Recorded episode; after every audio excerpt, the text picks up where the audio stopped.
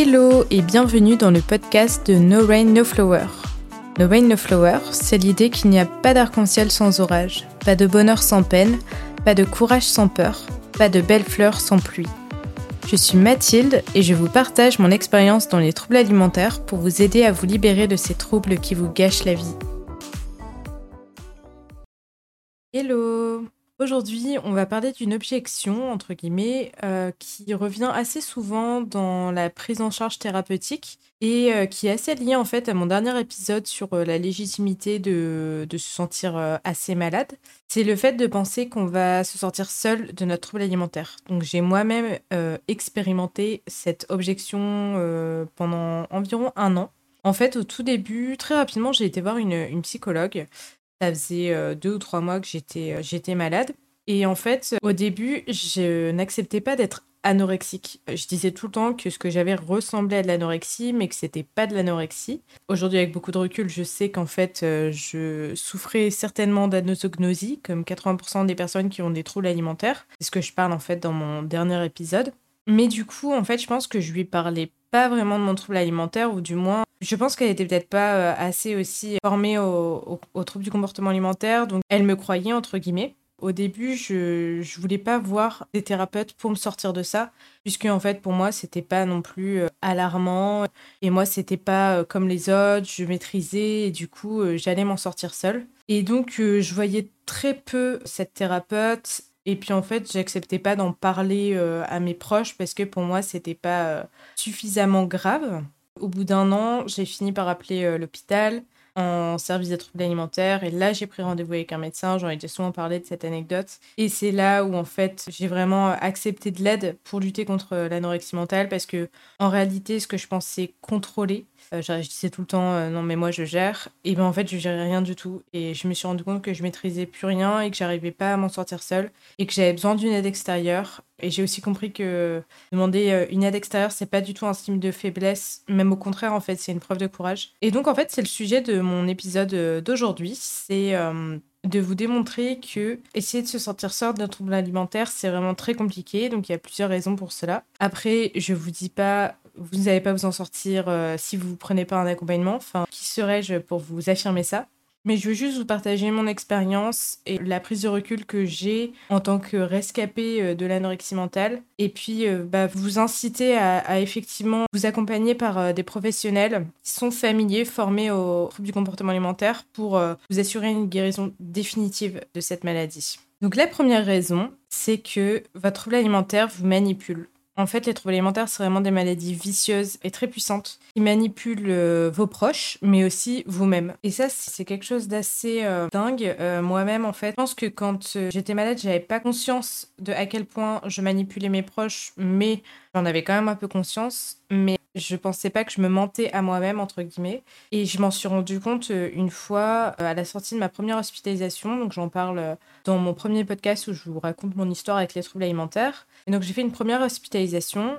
Et c'était assez dingue comme cette hospitalisation me semblait facile. J'augmentais ma ration de jour en jour, j'avais aucune objection justement. Je, me disais, ah, mais c'est dingue en fait, il fallait juste remanger pour guérir. Enfin, c'était très simple, j'étais même presque heureuse euh, d'être à l'hôpital. Enfin, c'était. Euh, en fait, c'était très malsain. Et quand je suis sortie de l'hôpital, bah, j'étais vraiment persuadée que j'étais en train de guérir. Je suis sortie en août, donc j'ai passé encore un mois euh, d'été. Bah, du coup, euh, j'avais pas en cours, j'étais pas au boulot, parce que j'étais en alternance à cette époque. Et j'étais chez mes parents. Et en fait, tout se passait bien. Et en septembre, je suis retournée dans mon appartement euh, seule à Lille. C'est incroyable, mais du jour où je me suis retrouvée seule, j'ai rechuté. Vraiment, euh, je me rappelle très très bien de cette image-là où je rentrais des cours. Et en fait, euh, c'était l'heure du goûter. Du coup, en sortant de, ma première hospitalisation, j'avais quatre repas. Donc c'était l'heure de ma collation. Et première fois où je me suis dit, depuis que je sortais de l'hôpital, ouais, bah je suis tout seul, j'ai pas trop faim, donc du coup, je pense que je vais pas manger. Et en fait, juste ça, ça a été le déclencheur de ma rechute. Mais c'est juste qu'en fait, en réalité, avec beaucoup de recul, je sais dire que j'étais encore pas du tout sortie des troubles alimentaires. Juste, en fait, je m'étais menti à moi-même, menti, entre guillemets, euh, à mes proches, aux médecins pour qu'ils me laissent sortir de cet hôpital et que je reprenne mon trouble alimentaire là où est-ce qu'il en était. Mais en réalité, j'ai pas menti. C'est pas dans mon caractère de manipuler les gens, c'est le trouble alimentaire qui a manipulé tout le monde et j'en ai été moi-même euh, victime en fait. Cette petite anecdote, c'est pour vous faire prendre conscience à quel point euh, le trouble alimentaire occupe tellement de terrain dans notre tête et en fait, il nous plonge dans un brouillard et on n'arrive plus à être presque maître de ses actions et de ses pensées. Je dis ça avec énormément de recul à ce moment-là, au moment même où j'en souffrais, j'en avais pas du tout conscience. C'est vraiment le sentiment que j'avais que la voix du trouble alimentaire, le pouvoir du trouble alimentaire est supérieur à notre voix à nous.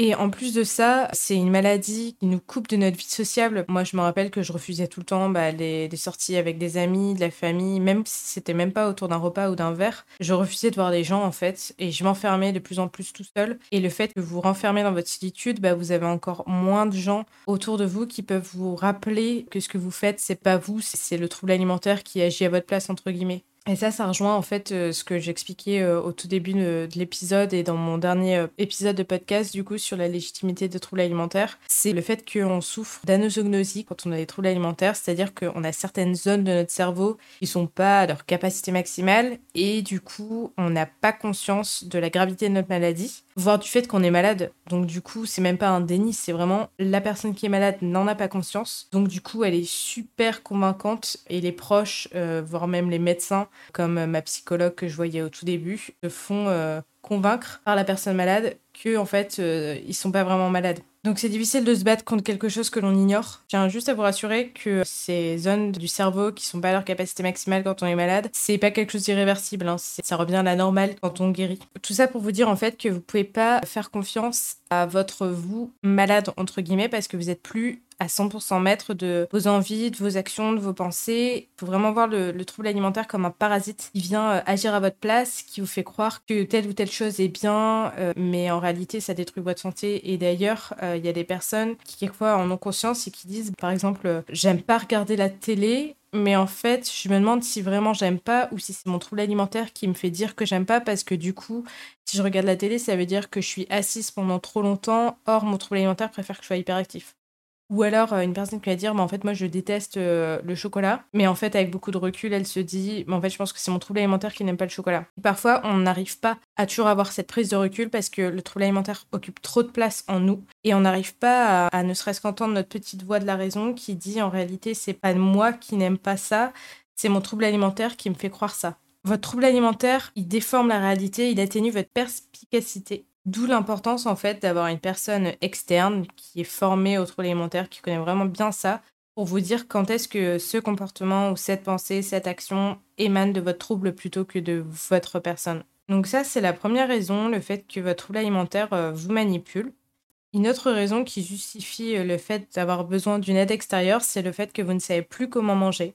Ça paraît assez dingue de dire ça parce que bah, manger, c'est un besoin euh, vital auquel en fait on répond pour vous, vous vous répondez euh, depuis que vous êtes né. Mais en fait, euh, après des semaines, des mois, voire des années plongées dans le trouble alimentaire, on ne sait plus comment manger parce que on a des automatismes dans notre cerveau qui se sont créés et en fait, moi, je me rappelle très bien que euh, justement, des gens qui ne connaissaient pas bien les troubles alimentaires me disaient Mais en fait, euh, Mathilde, c'est facile, c'est comme faire du vélo, ça se réapprend très vite. Donc, tu vas savoir euh, très facilement comment manger, puisque tu as su manger pendant 19 ans de ta vie avant de tomber malade. Mais clairement, je ne savais plus comment manger, si, si je me servais assez ou pas assez de tel aliment, si justement tel aliment j'en mangeais trop, et puis en plus de ça, je ne pouvais plus faire confiance à mes signaux de faim et de satiété parce qu'ils ont été clairement altérés. Parce que quand j'avais faim, bah, j'ignorais le fait que j'avais faim. Ou euh, parfois j'ai fait euh, des compulsions alimentaires où euh, je mangeais, je mangeais, je mangeais, même quand mon corps me disait qu'il avait plus faim.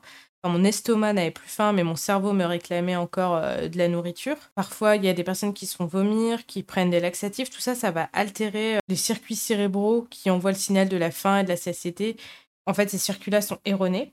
Donc, il faut beaucoup de temps pour retrouver un fonctionnement euh, normal, entre guillemets, même s'il n'y a pas de normalité. Du coup, quand on est en, phase de guérison, on doit manger même quand on n'a pas faim, ou même quand on a mal au ventre, ou euh, qu'on ressent des sensations vraiment inconfortables euh, au niveau de, l'estomac. Et d'ailleurs, en fait, quand on se renourrit, on a très souvent mal au ventre, et c'est normal. Et en fait, la voix de la maladie va dire Ah bah, tu vois, t'as trop mangé, tu le sens, t'as as mal au ventre. Mais la réalité, c'est que on n'a pas du tout forcément trop mangé, c'est juste que après, autant de temps euh, dans les troubles alimentaires où on s'est euh, trop nourri, pas assez nourri, enfin, qu'on a euh, mangé sans se calquer sur nos sensations de faim, de satiété et nos besoins réels. Notre fonction de digestion a complètement été altérée. Par exemple, dans le cadre d'une restriction sévère, moi je sais que par exemple, mes intestins étaient vachement ralentis. Donc du coup, le corps, il faut qu'il se remette en route en fait. Il a plus l'habitude d'ingérer une grosse quantité de nourriture. Quand je dis grosse quantité de nourriture, c'est par rapport à quand vous vous restreignez, ça ne veut pas dire trop grosse, qu'il doit digérer une quantité qu'il n'avait plus l'habitude de digérer. Donc, bah, c'est comme si il doit se remettre la machine en route et c'est douloureux pour lui. Donc, il vous fait sentir une sensation inconfortable, mais ça ne veut pas dire que vous faites pas bien. Au contraire, c'est euh, un signe de la guérison en fait. C'est un signe que votre corps se remet en route, donc c'est un signe positif. Mais du coup, vous pouvez pas vous fier à ça, à vos sensations euh, corporelles. Il faut que vous mangiez même si vous avez mal au ventre, même si vous avez plus faim. Vous pouvez pas non plus vous fier aux personnes qui sont autour de vous, parce que, ben, comme je le dis souvent, on peut pas se comparer aux autres, parce que les autres ne souffrent pas d'un trouble alimentaire. Et quand on est euh, en guérison d'un trouble alimentaire, même si c'est très difficile, on doit manger plus que les personnes autour de nous. Certaines personnes ont besoin de 3000, 4000, 5000 calories pour réparer leur corps, parce que vous, vous ne vous nourrissez pas juste pour donner l'énergie à votre corps pour faire euh, sa journée, vous vous renourrissez pour réparer aussi tous les dommages qui ont été causés par les troubles alimentaires. Donc vous ne pouvez pas vous fier aux, autres personnes euh, avec qui vous mangez, vos parents, votre copain, vos frères et sœurs, et vous ne pouvez pas non plus vous fier aux autres personnes qui sont aussi en guérison d'un trouble alimentaire, que vous voyez euh, par exemple à l'hôpital ou, sur Instagram, puisque chaque personne a une histoire différente, a des besoins différents et chaque personne est différente. Enfin, moi par exemple à l'hôpital, on était 11 patients, on n'en avait pas un qui avait la même ration, enfin, plus ou moins quoi, mais on n'avait pas les mêmes assiettes. Moi, j'avais pas les mêmes assiettes que mes voisins euh, à table. Je sais que c'est super dur. C'est notamment super dur de manger euh, plus que les personnes qui sont à côté de nous. Et ça, encore une fois, c'est un vice du trouble alimentaire. Et il faut manger malgré que la petite voix vous dit euh, tu dois manger moins que les autres, malgré que la petite voix vous dit que vous avez déjà assez mangé ou que vous n'avez pas faim donc vous devez pas manger. Donc voilà, il faut être capable de contrer en fait son trouble alimentaire c'est pas une question de volonté, c'est pas une question d'être assez fort ou quoi, c'est juste que vous êtes malade. Donc c'est normal que vous ayez besoin d'un accompagnement extérieur, de quelqu'un qui vous répète sans cesse que c'est normal de manger plus euh, même quand euh, vous n'avez pas faim, c'est normal de manger euh, même quand vous avez mal au ventre, c'est normal de manger même si les personnes avec qui vous avez été ont été au restaurant la veille au soir et que du coup ils ont un peu moins faim ce midi donc ils mangent moins. Vous pouvez pas vous calquer à eux parce que eux n'ont pas de troubles alimentaires. Et enfin, moi, je me rappelle que c'était quelque chose où ma mère en avait conscience, mais il faut constamment répéter, répéter, répéter. Parce que justement, comme la voix de la trouble alimentaire, elle essaye de prendre plus de terrain dans votre tête, elle va toujours essayer de parler plus fort que votre petite voix à vous. Donc parfois, vous n'entendez plus votre propre voix de la raison. Donc c'est important que quelqu'un d'extérieur vous répète sans cesse ça. Euh, moi, je, je, me rappelle que c'était parfois fatigant. Ma sœur, par exemple, elle me disait, mais ça, je te l'ai déjà dit, Mathilde, mais oui, mais moi j'ai besoin qu'on me le re-redise parce qu'il y a la voix de l'anorexie mentale qui essaye de me faire taire ma propre voix. Donc voilà, ça c'est une deuxième raison, c'est parce que vous ne savez plus comment manger et que votre trouble alimentaire vous dira euh, que des choses à propos de vos sensations de faim, de satiété, de que vous devriez manger, en quelle quantité et à quel moment. Une troisième raison pour laquelle euh, c'est difficile de s'en sortir seul, c'est parce que en fait votre trouble alimentaire, ça n'a rien à voir avec l'alimentation. Ça, je le dis très souvent. La nourriture, la perception du corps, c'est les conséquences de votre trouble alimentaire, mais les troubles alimentaires, c'est pas un régime où on a arrêté de manger du jour au lendemain. Les troubles alimentaires, c'est des stratégies d'adaptation que votre corps a mis en place, a développé pour vous protéger de quelque chose, en réponse à des blessures euh, du passé par exemple. Donc c'est un mécanisme de défense qui fonctionne, ou du moins qui a fonctionné pendant un moment, puisque au tout début, ben, vous avez certainement vécu ce qu'on appelle la lune de miel. Donc c'est un moment où on se sent super puissant, où on n'a jamais eu euh, autant confiance en nous de notre vie. Enfin moi je me rappelle au tout début, tout le monde s'inquiétait pour moi, et moi je me disais mais pourquoi les gens s'inquiètent pour moi alors que j'ai jamais été aussi bien de ma vie dans mon corps. J'ai jamais aimé autant mon corps que maintenant. J'ai l'impression que je contrôle tout, je me sentais vraiment puissante. Et en fait, c'est un moment qui ne dure pas, puisque euh, au bout d'un certain moment, les effets néfastes de tous ces troubles alimentaires apparaissent petit à petit. Donc en fait, les troubles alimentaires, c'est comme un mécanisme de défense et avec euh, cette euh, lune de miel, entre guillemets, ou ce moment au tout début où on se sent très puissant, le cerveau, il a créé comme une association entre votre trouble alimentaire, votre façon de contrôler votre alimentation, votre activité physique, etc., avec un cocon, une zone de sécurité. Donc du coup, quand vous êtes en guérison, vous luttez contre ce mécanisme que votre cerveau a d'associer ça à une zone de confort, une zone de sécurité. Donc forcément, vous lui dites maintenant, tu dois sortir de cette zone de sécurité et aller à l'encontre. Donc votre cerveau, il se dit mais ça va pas du tout parce que si je sors de ce trouble alimentaire, je vais plus être en sécurité. Donc lutter contre un trouble alimentaire, c'est super dur parce que votre cerveau pense qu'il se met en insécurité en fait, alors que c'est tout le contraire. Mais c'est pourquoi c'est important de comprendre pourquoi votre cerveau a mis en place cette stratégie d'adaptation. Quelle est la blessure euh, initiale? Quelles sont les, les, genèses de votre trouble alimentaire? Alors souvent, c'est pas une cause, c'est un ensemble euh, de petites causes.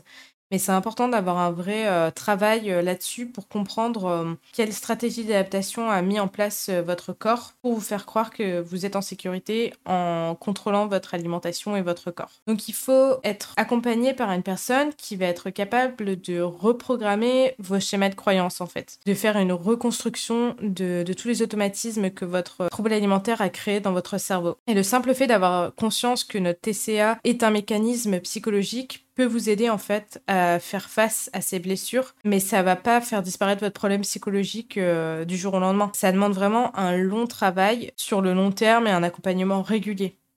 Une autre raison pour laquelle euh, c'est important de se faire accompagner et que c'est difficile de guérir seul, c'est parce que parfois on n'a pas vraiment envie de guérir, ou du moins on a peur de guérir. Une fois, j'ai un médecin qui m'a dit euh, que si je ne guérissais pas, c'est parce que inconsciemment je voulais pas guérir et parce que j'avais peur de lâcher la maladie. Et quand il m'a dit ça, je me suis dit, mais il est pas bien, comme si que je préférais rester malade alors que cette maladie me pourrait la vie. Alors, je l'ai pas compris tout de suite, mais il avait complètement raison parce que c'est, euh, ça paraît difficile à comprendre d'un point de vue extérieur. Mais en fait, la maladie, elle était omniprésente dans ma vie depuis 3-4 euh, ans. C'était devenu presque mon identité. Mes actions, mes pensées, même ma vie tournait autour de mon trouble alimentaire. Donc je me disais, mais comment je vais faire sans mon trouble alimentaire? C'est comme, enfin, j'ai un médecin qui m'avait donné cette métaphore de me dire le trouble alimentaire, c'est comme un, gros arbre qui est euh, enraciné euh, depuis des années dans la terre. Bah, il a créé des énormes racines. Donc, quand on va déraciner cet arbre, il va avoir un trou énorme. Et donc, du coup, ce trou, il faut le combler. Et en fait, c'est de ça, on se demande, ma vie sans mon trouble alimentaire va être vide? Et on a tous des peurs autour qui vont euh, se rattacher en se disant, bah, par exemple, euh, mes proches, ils vont moins avoir peur pour moi, ils vont moins se préoccuper de ma santé, donc peut-être qu'ils vont m'accorder moins d'attention, peut-être qu'ils vont moins m'aimer, et puis moi, à quoi euh, je vais penser, tout le temps que j'y consacrais, bah, qu'est-ce que je vais faire de ce temps? En fait, guérir, c'est terrifiant, mais il n'y a aucune honte à avoir à ça, c'est vraiment normal parce que la maladie, elle occupe tellement notre vie tout est influencé par euh, notre trouble alimentaire. On fait beaucoup notre choix en fonction de notre trouble alimentaire. Donc quand on s'approche de la guérison, on a peur, on se demande qu'est-ce que va être notre vie sans notre trouble alimentaire. Mais c'est juste complètement normal. La peur de la guérison, c'est légitime.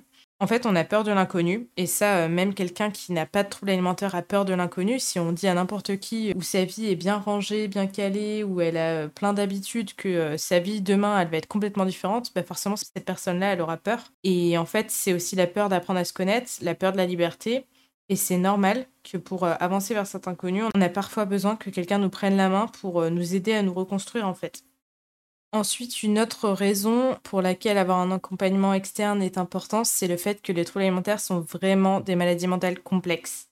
Aujourd'hui, on a de plus en plus euh, accès à des ressources, notamment via Internet, même euh, des comptes euh, sur les réseaux sociaux comme Instagram, qui nous expliquent vraiment bah, les mécanismes des maladies mentales et notamment des troubles alimentaires. Mais ça reste quand même des maladies complexes où, en plus de ça, les mécanismes peuvent être vraiment différents d'une personne à une autre. Et c'est important, en fait, du coup, d'être accompagné par des euh, professionnels, des médecins qui nous expliquent ce qui se passe dans notre corps, dans notre cerveau, quand on est en guérison. Moi, il m'est arrivé un truc où, heureusement, que j'ai été accompagnée par des médecins parce que euh, aujourd'hui, je sais pas si je serais euh, vraiment encore en vie. Bon, après, ça reste un phénomène rare, mais moi, j'ai eu un syndrome de réalimentation. Donc, j'étais suivie à l'hôpital depuis d'un an. Et en fait, j'étais très très dénutrie euh, quand ça m'est arrivé et euh, je savais pas, mais mes intestins se sont euh, arrêtés de fonctionner. Sauf que moi, je l'ignorais, donc j'ai continué de manger. Sauf que du coup, toute la nourriture que j'ingérais, elle était bloquée. Elle n'était plus traitée par mon système de digestion. Et du coup, ça m'a conduit aux urgences, puis en réanimation pendant 15 jours. Et après, à la suite de ça, j'ai été hospitalisée pendant 3 mois euh, en service euh, des TCA, où là, j'ai eu une réalimentation euh, vraiment progressive avec des analyses médicales régulières afin de s'assurer que mon corps, en fait, acceptait bien la renutrition.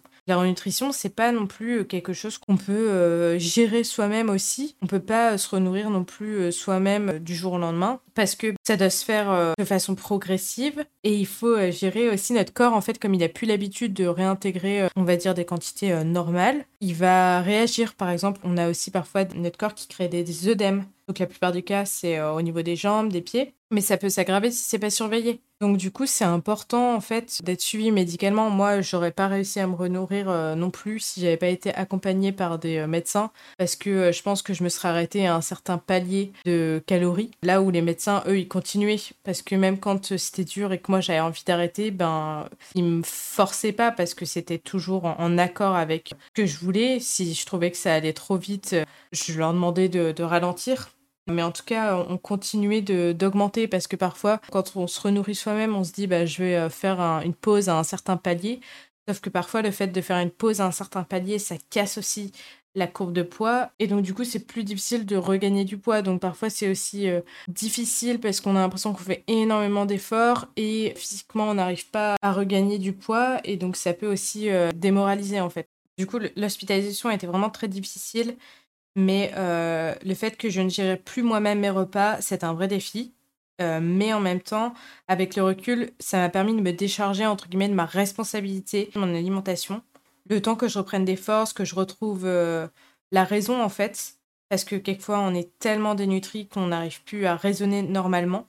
Mais attention, je ne dis pas qu'il faut forcément passer par la case hôpital pour guérir. C'est juste que simplement pour moi, ça a été une étape qui a été nécessaire, par laquelle j'avais pas le choix de passer. Et avec du recul, je sais que ça m'a énormément aidé. Alors après, ce que je viens de raconter là, notamment le syndrome de renutrition, euh, les œdèmes, c'est dans le cas d'une anorexie mentale, ce qui a été mon cas, et dans le cas d'une anorexie mentale sévère. Je veux pas non plus vous faire peur. Vraiment, le syndrome de réalimentation, déjà, il y en existe plein. Je suis pas médecin, comme je le dis très souvent. Je raconte juste mon histoire, mon expérience. Je pense qu'il existe plein de syndromes de renutrition euh, différents. Mais euh, voilà, moi, c'est ça qui m'est arrivé. J'en avais déjà entendu parler, mais je me disais jamais, moi, ça va m'arriver. Et pourtant, ça m'est arrivé. Donc, euh, ça reste rare, ça existe, il faut en avoir conscience. D'où l'importance de se faire accompagner, en fait. Une autre complexité, on va dire, de la maladie, c'est la dysmorphophobie. Donc c'est le fait qu'en fait on se voit pas exactement comme on est, comme les autres nous voient, on se voit souvent plus gros que ce que l'on est. Et ça, euh, ça s'explique euh, neurologiquement. C'est important qu'un spécialiste vous explique ça régulièrement pour que vous en ayez conscience, en fait, que vous ne faites pas confiance à votre reflet dans le miroir. Euh, dites-vous que vous avez comme un filtre au-dessus des yeux, et le filtre des troubles alimentaires, et que du coup, vous ne vous voyez pas tel que vous êtes. Et ça, c'est important que quelqu'un vous répète régulièrement, parce que parfois, on a des personnes qui sont bloquées aussi par ça, qui ne veulent pas poursuivre bah, la guérison parce qu'ils se voient déjà comme quelqu'un d'énorme alors qu'ils ne le sont pas et ça leur bloque dans leur euh, guérison. Ensuite, une autre raison, c'est que parfois on se dit oui, mais moi j'ai mes proches, euh, j'ai ma mère, faire une hospitalisation euh, à la maison, et puis c'est mes, mes, parents ou mon copain ou mon mari, je sais pas, qui vont me permettre de guérir, qui vont faire un peu le rôle de l'infirmière. Donc je dis pas vraiment les proches, je pense qu'ils ont vraiment un rôle hyper important dans la guérison des troubles alimentaires. Mais pour moi, ils ont surtout un rôle d'écoute, d'empathie, de soutien, de fait de toujours croire en vous. Mais en même temps, c'est pas des personnes formées aux troubles alimentaires. C'est des maladies très complexes. Ils doivent faire face à des comportements très ambivalents de, des personnes qu'ils aiment et c'est très difficile pour eux de le gérer. Avec beaucoup de recul, je sais que ça a été très très difficile pour euh, mes parents de vivre euh, mes troubles alimentaires, même pour ma sœur. Ils ont eu un rôle central dans ma guérison. Et euh, sans ma sœur, sans ma mère, je pense que m'en serais pas sortie aussi facilement, entre guillemets, parce que c'était quand même très difficile, mais je pense que sans elles, ça aurait été plus difficile encore. Mais leur aide, elles avaient quand même une limite. Parce que ma mère, parfois, me disait des choses, je ne l'écoutais pas, ou juste ça m'énervait. Et euh, je pouvais aller à l'hôpital euh, deux jours le lendemain, l'infirmière me disait la même chose que ma mère, et je l'acceptais beaucoup mieux. Pourquoi? Parce que l'infirmière est une personne impartiale, et en fait, c'est hyper important d'être euh, impartial l'aide des proches, elle a aussi ses limites parce que tout le monde n'a pas cette capacité d'écoute empathique, bienveillante, euh, parce que parfois, le fait de vous voir souffrir, ça les impacte beaucoup trop. Et tu as des personnes qui préfèrent juste ne pas s'impliquer dans la guérison pour se protéger elles-mêmes. Et aussi parce que peut-être qu'elles savent que euh, si elles voient que la maladie vous détruit, bah, elles vont peut-être agir pas de la bonne façon, en essayant de vous secouer, en vous disant des choses très difficiles, euh, en disant parfois pas les bons mots qui vont encore plus vous enfoncer. D'où l'importance en fait de recourir à des personnes externes où il n'y a pas d'affect entre guillemets, où ces personnes-là, quand elles vous diront euh, des commentaires qui vous feront mal, ça sera pas aussi impactant ou dur à entendre que si c'était vos proches en fait. Et en plus de ça, bah, comme je vous ai dit juste avant, euh, les troubles alimentaires, c'est des maladies super complexes, donc vos proches sont pas forcément formés à ça et euh, ils peuvent parfois, euh, moi je sais que ma mère, elle, parfois elle répondait pas toujours de la bonne façon quand j'avais des compulsions alimentaires. Elle me disait parfois un peu des dingueries où je me disais mais elle est folle de me dire ça, mais en fait c'est pas de sa faute quoi. Elle est pas médecin, elle est pas infirmière, donc forcément elle savait pas comment réagir et parfois elle donnait des conseils qui étaient malencontreusement pas du tout appropriés, mais c'est clairement pas de sa faute et euh, n'importe qui qui n'est pas formé, qui a pas euh, vraiment connu ça ou alors euh, ben, ne sait pas répondre de la bonne façon en fait, mais c'est pas de leur faute. Une dernière raison, c'est que malheureusement aujourd'hui on est dans la diet culture, donc ça veut dire que notre société actuelle elle est plongée dans des dictates autour de la minceur, du régime, etc. Et ça complique clairement le rétablissement des troubles alimentaires. Mais surtout à certaines périodes, comme là, on arrive au printemps, euh, donc ça va être bientôt euh, tous les messages autour du summer body qui va arriver. On entend ça à la télé, à la radio, dans les réseaux sociaux. Enfin, c'est omniprésent, c'est incroyable. Moi, euh, à mon boulot ou même avec mes proches qui savent que j'ai eu des troubles alimentaires et que ça peut encore parfois me, me titiller euh, certaines remarques, ben, ils le font en fait. Je pense que juste ils n'ont pas conscience des mots qu'ils disent. Ils vont facilement dire euh, oulala, mais alors ça j'en mange pas parce que euh, c'est bientôt l'été et je fais attention à ma ligne. Ils ont toujours cette croyance que c'est binaire, que la nourriture elle est soit bonne, soit mauvaise, soit healthy, soit grasse, soit peu calorique, soit fast food. Du coup, ils pensent toujours que s'ils mangent un Kit Kat, bah, ils vont prendre 10 kilos. Enfin, j'exagère évidemment, mais c'est parce que c'est des choses qui, qui un peu. Et après, bon, ça évolue. Hein. On voit de plus en plus de, choses euh, euh, body positive, body acceptance, etc., euh, qui vont contre ces dictates de la diet culture.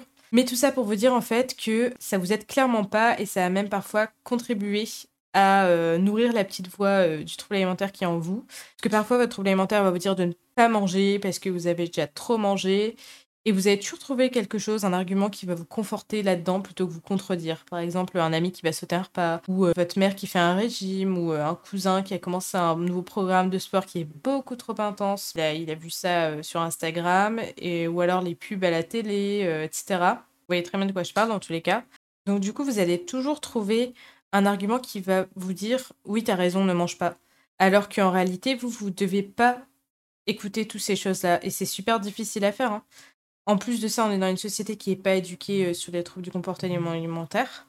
Et en plus, généralement, euh, au tout début, quand on perd du poids, les gens vont féliciter ça, parce qu'on est dans une société qui félicite la perte de poids. Pire, moi, ça m'est arrivé, on m'a déjà demandé comment j'avais fait pour perdre du poids et euh, si je pouvais pas donner des conseils, alors que en fait, le conseil c'était bah, il faut que tu commences à faire une croix sur ta vie, parce que j'étais malade, quoi un régime que j'avais arrêté du jour au lendemain euh, de manger et que je pouvais arrêter à tout moment. les gens n'en ont pas conscience. Et pour vous dire à quel point c'est omniprésent, quand j'étais à l'hôpital, euh, on avait le droit à des magazines.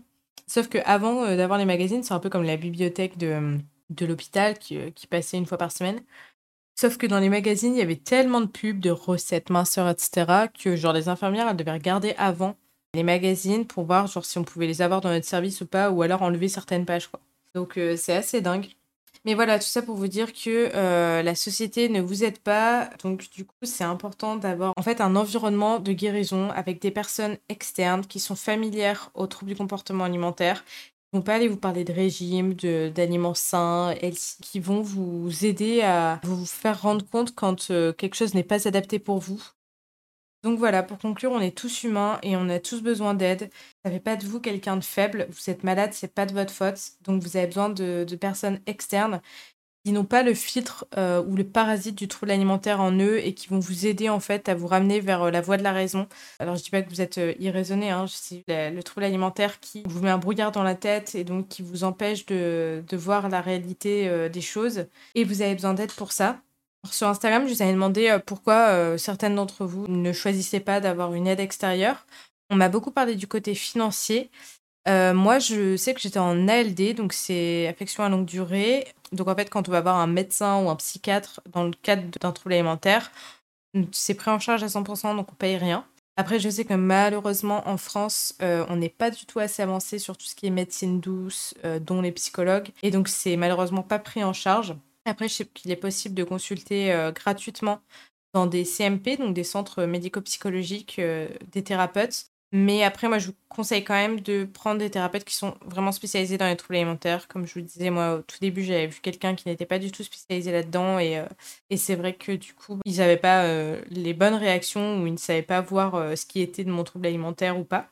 D'ailleurs, cette première expérience prouve bien aussi que c'est important de. Enfin, moi, j'ai pas trouvé la première personne. La première fois où j'ai trouvé un, psychologue, j'en ai vu plusieurs. Et comme tout, il faut persévérer. On trouve pas toujours le, bon praticien du premier coup, on n'a pas toujours le bon feeling dès la première fois et c'est normal. Mais euh, moi, force de persister, j'ai trouvé un, deux ou trois thérapeutes qui m'ont vraiment aidé incroyablement dans ma vie. Vraiment, je, je les remercierai euh, jamais assez. Et euh, d'ailleurs, pour la petite histoire, ma psychiatre je lui avais envoyé un mail euh, pour lui tenir au courant de comment j'évoluais et je pense que ça lui faisait vraiment très plaisir de savoir euh, que bah, je m'en sortais euh, de mieux en mieux et, je lui avais dit que c'était vraiment aussi grâce à elle quoi. Elle a énormément contribué dans ma dans ma guérison. Donc vous pouvez trouver des thérapeutes qui vous conviennent qui sont super bien. Il faut les chercher Parfois, il faut en essayer plusieurs avant de trouver la, bonne ou le bon thérapeute. À côté de ça, ce n'est pas parce que, je, précise aussi que c'est pas parce que on a un suivi euh, thérapeutique avec euh, un thérapeute, un professionnel, un coach, euh, que cette personne va miraculeusement vous sortir de votre trouble alimentaire. Je le dis souvent, avoir une aide extérieure, c'est hyper important. C'est un peu comme vos bouées sur lesquelles vous pouvez vous appuyer, mais dans tous les cas, il faut être acteur de sa guérison. C'est primordial. Je, partage souvent des conseils sur euh, Instagram, sur mon blog ou au travers de mes podcasts d'ailleurs. Mais c'est important de mettre en fait en place un environnement favorable à votre euh, trouble alimentaire, euh, comme faire bah, écouter des podcasts comme vous faites là, lire du contenu, lire des, suivre des comptes Instagram qui vous aide à guérir de vos troubles alimentaires, faire aussi des exercices concrets de restructuration de votre pensée, euh, d'analyse de, vos émotions, de lire des mantras positifs. J'ai fait une petite liste de mantras positifs, aussi de, de, raisons de guérir, 50 raisons de guérir de votre trouble alimentaire que vous pourrez trouver du coup dans la rubrique ressources de mon blog, enfin de mon site. Vous pouvez aussi vous créer un tableau de visualisation qui vous inspire, qui vous donne envie de, de guérir, de vous entourer des personnes bienveillantes, de faire une croix sur les relations toxiques, de faire des où vous sentez bien, de faire de l'art thérapeutique comme euh, écrire, que vous ressentez, colorier des mandalas, dessiner. voilà, je pense que je ferai, euh, je ferai quelque chose, un article ou euh, une ressource où je vous liste les choses concrètes que j'avais mises en place qui m'ont aidé. Mais après, vous verrez aussi que c'est des choses que, hum, que vous mettrez en place par vous-même en fait. C'est parfois propre à chacun. Euh, certaines choses marchent chez, certaines personnes et pas chez d'autres personnes. C'est en expérimentant de façon qu'on se rend compte ce qui marche ou pas pour nous.